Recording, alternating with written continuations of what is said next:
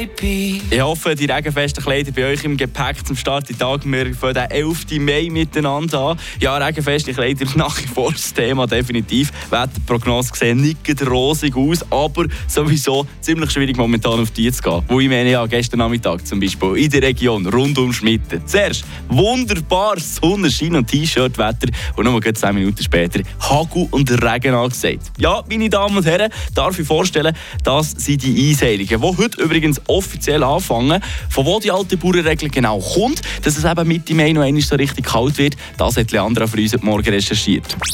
Eine Portion Wissen für einen starken Tag. Schlauere Tag mit Radio FR. Die Eisheiligen sind mehrere katholische Gedenktage im Mai. Jedes Jahr wird vom 11. bis am 15. Mai einige Bischöfe und Märtyrer aus dem 4. und 5. Jahrhundert gedenkt. Die Eisheiligen gehören zu den Wetterheiligen, also die christlichen Figuren, die aufgerufen werden, um der Landwirtschaft günstiges Wetter zu bescheren. Aber wie heissen die Eisheiligen?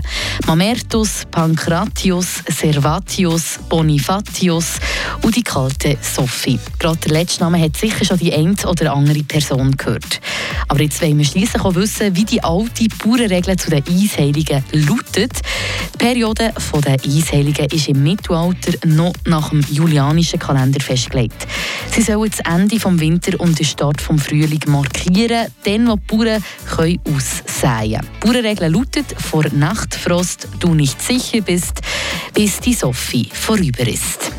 Das bezieht sich darauf, dass es in ein paar Nächten im Mai noch zu Bodenfrost kommt. Nach den Eisheiligen sollten sich die Temperaturen stabilisieren. So wäre also die Aussaat ab dann zumindest vor Frost sicher. Weil mit der Sophie, die am Montag dran ist, am 15. Mai, sind dort die Eisheiligen durch.